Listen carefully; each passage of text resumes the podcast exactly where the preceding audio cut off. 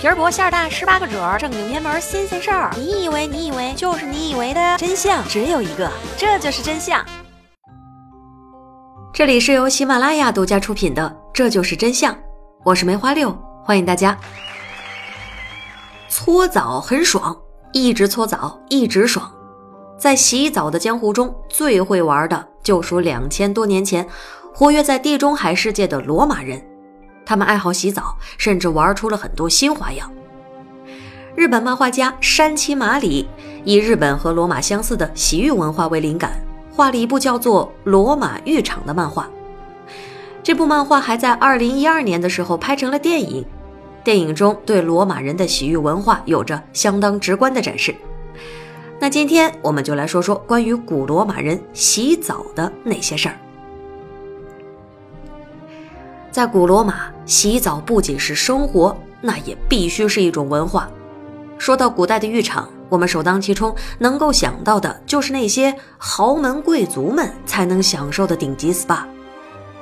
但是罗马人的浴场并非是仅仅只服于他们，在罗马，无论是居住在城市里的居民，还是在边境驻扎的士兵，都能够在浴场里享受自己的生活。帝国境内如同繁星一样多的城市里，几乎全都分布着大大小小的各种浴场。仅仅是首都罗马城，在公元三世纪的时候，就有十一座能够容纳千人以上的大浴场，小型的澡堂子更是多达八百多座。一直到四世纪初，大小浴场加起来更是达到了一千座。这么多的浴场，对于最大面积仅仅二十平方公里的罗马城来说，是十分惊人的。如果只是服务于少数人，那断然是不需要如此大规模的浴场。因此，可以说，在罗马城，浴场同样是服务于老百姓们，真正做到了人人有澡洗。公元一世纪的一天，罗马的一位退伍老兵正在澡堂子里给自己搓澡。周围突然沸腾了起来，老汉抬头一看，原来是人见人爱的哈德良皇帝到澡堂子来了。退伍老兵和君主是旧识，皇帝就问他：“啊，你为什么不找个人给你搓背呢？看你洗澡这么费劲，多可怜呀！”老汉一边用力地反手在后背摩擦，一边回答说：“我也想呀。”但是能怎么办呢？谁让我又穷又是单身呢？哈德良听了这番话，爽快地赐给了老汉两个搓背的奴隶和一些钱。这站在旁边的人心里感动之余，竖起耳朵可就都听见了。没过多久，哈德良再次来到了这家澡堂，一进大厅就看到沿着墙根排排站的都是光着膀子的老汉。背靠在墙上摩擦摩擦，有人就奇怪了：这么多穷人都能够来大浴场，罗马浴场又是这么富丽堂皇，又没有高消费，修建一座大型浴场的开支巨大，毫无盈利，还耗资甚巨。那这谁来为浴场建设买单呢？罗马浴场的财政建设主要是来自两个方面：一，稳定的税收；二。皇帝自己的财产投资，罗马帝国的国家收入主要是来自税收，像浴场、神庙、广场这样的公共基础建设，都是要从国库下手。国库不够，自己来凑。罗马浴场被誉为老百姓的殿堂，作为老百姓日常休闲的重要场地，把钱投资在浴场建设上，有助于营造人们安居乐业、天下太平的假象。为了获得更多的政治支持，树立正面形象，罗马帝王们一定要在浴场上大做文章。著名的帝王卡拉卡拉、戴克里先以及罗马将军阿格里帕，这些历史上赫赫有名的统治者，都对修建浴场这件事情特别的执着。戴克里先曾经在捐赠的浴场的墙上题词一句：“戴克里先幸福地”，旁边还有一句。献给亲爱的罗马人，建个澡堂子都整得这么冠冕堂皇，不服都不行。公元二世纪到三世纪，罗马城已经遍地都是浴场，处处可见修缮齐全的输水系统。人们对洗澡的痴迷堪比今天的网络游戏。据说当时罗马人几乎是每天都会去公共浴场，一天不洗澡浑身就难受，在里头一边泡澡一边高谈阔论、调侃正事，能说善辩的罗马人到底还是把澡堂变成了思辨者的生活会所。从公元前一世纪到公元一世纪之间。公共浴场以罗马城为中心，向各行省城市快速发展。西班牙、北非等地也是一并开始兴建大型澡堂。为了得民心，讨好贪图享乐的老百姓，统治者们发狂了似的修建浴场，规模和装修风格要多土豪有多土豪，那恨不得把黄金钻石都镶满了穹顶，以彰显自己权杖之下的强盛国力。放在今天，谁能够想到国家的面子工程居然是靠澡堂子给撑起来的？罗马人并非只懂得洗澡，他们还明白洗澡是生活的享受。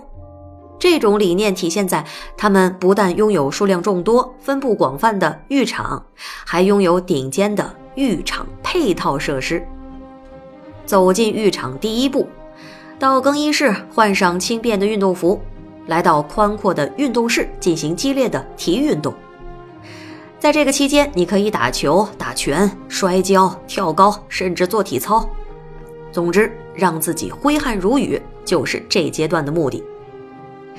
洒过了汗，年纪稍大的人就可以去按摩室了，让奴隶给你做做大保健。如果不喜欢大保健，你也可以进入暖房或者是浴室放松一下身体。奴隶会给你的身上涂抹香料，之后再进入干蒸房，在高温蒸汽中疏松毛孔，这有助于清理皮层的污垢。桑拿结束之后，回到浴室的你呢，可以再次泡一泡温水浴，放松肢体，用冷水最后一次清洗身体，最后再来到干燥室，将水分给烘干，再转回到更衣室。等到再次穿好了衣服，完整而隆重的一次洗浴，这才宣告结束。但是鉴于浴室提供的娱乐项目太过丰富了，人们都不会洗完了澡就匆匆离开。人们一般都会去休闲厅里偷得半日闲，等到身子乏了，可以再去浴室里蒸桑拿，洗个三温暖，如此周而复始，在浴场里打转。罗马人仿佛被这里给封印住了身体一样。作为一个日常娱乐休闲的场所，罗马帝国的公共浴场已经囊括了今天大型商场所具备的全部功能。关键是这些服务还通通都不要钱，怪不得罗马人恨不得一天能去两趟。更让人眼馋的是，在哈德良皇帝下令男女分隔之前，都是男女混浴的。活色生香的美女出浴场景在浴场里那是不断的上演。后来发生的事情才真正出乎了人们的预料，因为不设防的罗马浴场对男女开放，他们很快就演变成了罗马人风花雪月的场所。后来的学者们想到这个淫乱奢靡的时代，都把仇恨的目光对准了罗马浴场。这就和不会滑冰的人在冰场上摔了一跤，还怪冰面太滑是一个道理。帝国末期，整个罗马社会情迷浴场，这影响了军士们的纪律，国家军事力量低迷，士兵们贪睡嗜酒，在醉生梦死的浴场和酒池里饱暖思淫欲，损毁战斗力。古罗马军事将领看到此情此景。忍不住对军人们是几番训斥，然而效果甚微。罗马帝国气数衰退，在社会氛围越发堕落的情况之下，浴场失去了往日的吸引力。水汽腾腾的浴场不知不觉的就凉了。实际上，在卡拉卡拉浴场建造之时，罗马帝国的影响力已经日渐衰退。